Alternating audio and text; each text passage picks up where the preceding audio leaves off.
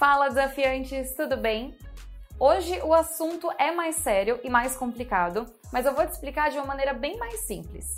Você já ouviu falar no Sistema Financeiro Nacional?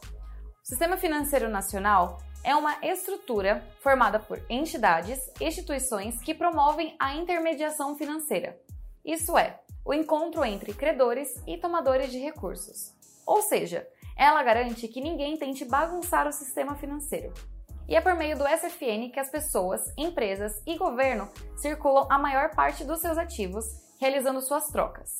Agora, mergulhando dentro do tema do vídeo, o sistema é dividido em três categorias principais.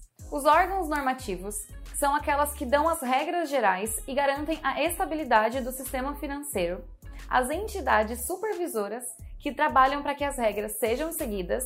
E os operadores, que são as instituições que ofertam serviços financeiros, bancos, corretoras e entre outros. Dentro desse sistema, são planejadas as medidas a serem aplicadas na política de crédito e monetária, que é o controle da oferta de moeda e dos interesses econômicos do país.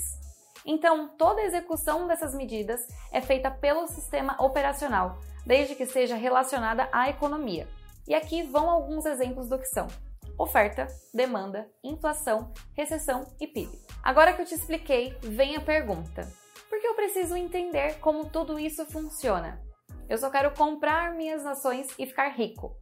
Veja bem, entender o mercado é importante para posicionar seus investimentos e se proteger de eventuais riscos. Saber onde vai investir depende de uma série de fatores. Não basta apenas investir, é preciso investir da maneira correta. E a economia existe justamente para te ajudar nisso. E aí, gostou? Quer mais dicas para te ajudar na vida financeira? Então segue a gente nas redes sociais e ativa as notificações, porque todos os dias tem conteúdo novo.